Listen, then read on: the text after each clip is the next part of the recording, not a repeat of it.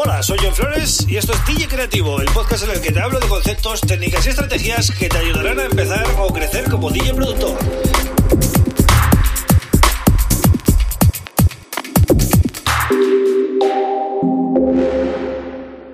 Bienvenido, bienvenida a DJ Creativo. Mi nombre es John Flores y este es el episodio número 188 del podcast. Un podcast que puedes seguir de lunes a viernes en Spotify, en Apple Podcasts, en Google Podcasts, en Evox, en YouTube, en mi canal de YouTube, ¿vale? Y también en la página web johnflores.pro que es mi página, como sabes, y además puedes descargar una librería gratis de 300 megas eh, para hacer música house si te, eh, bueno, si te apuntas al newsletter de los domingos, ¿vale? Los domingos mando el newsletter. Bien, hoy voy a eh, hablar de mm, la selección de sonidos para crear un tema. Y voy a hacer hincapié en, en, eso, ¿no?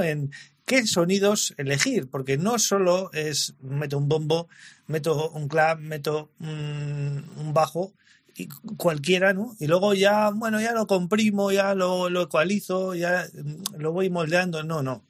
Es muy importante que nos tomemos mucho tiempo a la hora de seleccionar eh, qué bombo, qué clap, qué snare, qué open hat, qué closed hat, qué ride, qué tom, qué percusión vamos a usar o qué percusiones vamos a usar y eh, asegurarnos de que todo eso se lleve bien con nuestro bajo, el bajo que hayamos seleccionado.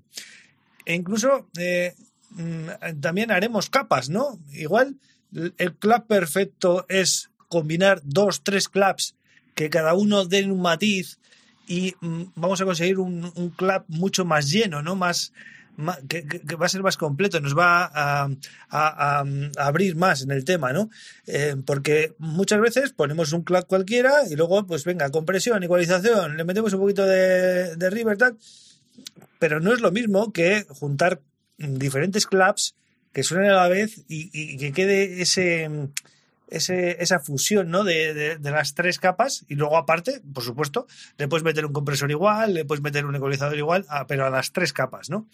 Entonces, eh, yo lo que recomiendo y lo que suelo hacer es que hagáis vuestros kits antes de poneros a producir. ¿Qué es esto de los kits?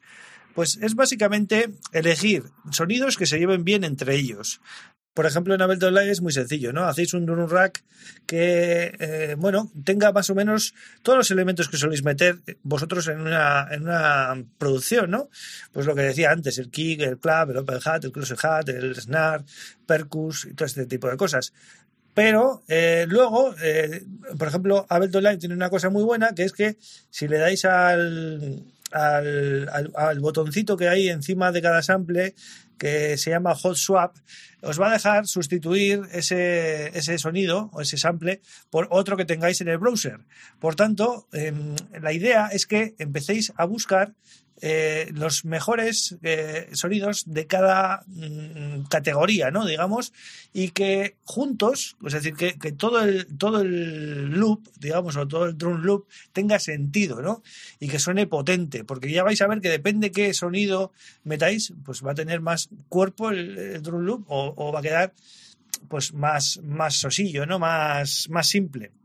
Entonces, eh, os recomiendo que hagáis este tipo de kits lo mismo con el bajo, lo mismo con las melodías. Es decir, eh, yo otra, otra, cosa que suelo hacer es eh, elegir bajos que se lleven bien con determinados instrumentos de melodía. Y hago un kit con esas dos cosas. Es decir, siempre que use esta melodía, voy a usar este bajo. ¿Por qué? Porque se llevan bien. Y, lógicamente, siempre que use este bajo, voy a usar este bombo.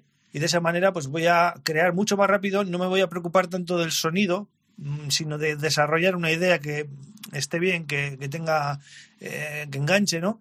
¿Por qué? Pues porque el trabajo ya lo he hecho previamente. Ya me he tomado un par de tardes, eh, quizás, o lo que os lleve, ¿no? El seleccionar esos, esos sonidos. Eh, nosotros nos vamos a centrar en ese momento de creación en tocar y no en si este bajo suena bien o tal, que es lo que más te puede atascar cuando estás haciendo un tema. Es decir, eh, ponerte a, hacer la base que no te suene coherente o que no te suene con pegada y pierdas el tiempo en, en conseguir ese sonido, ¿no? Y luego en el caso de que uséis presets de sintetizadores, pues eh, lógicamente también, ¿no? Tenéis que tomaros vuestro tiempo. Si, mm, no sé, voy a poner un ejemplo, el Serum, ¿no? Estáis usando el Serum o cualquier otro sinte de estos de, que, son bastante populares. Eh, pues tenéis que tomaros un tiempo previamente, ¿vale? Eh, para escuchar sus presets, para modificarlos, para guardarlos y también para asociar MIDIs, cosas que toquéis vosotros o MIDIs que cogéis de una librería, asociarlos a esos presets y guardarlos como clips, ¿vale? Esto también lo hemos hablado alguna vez, para luego poder lanzarlos rápido. Pero eh, más que tener los presets y las plantillas, que eso ya, eh, bueno, lo he comentado alguna vez, en este episodio lo que quería recalcar es buscar la compatibilidad entre ellos.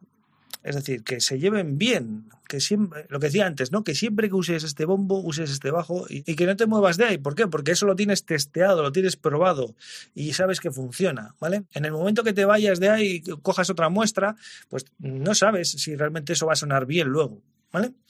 Así que bueno, ya sabéis, trabajo previo eh, mirando la compatibilidad de vuestros samples y vuestros presets de producción, vuestros sonidos, en definitiva, para que luego pues, la, la composición vaya mucho más rápida. Así que nada más, hasta aquí el episodio de hoy. Espero que os haya gustado.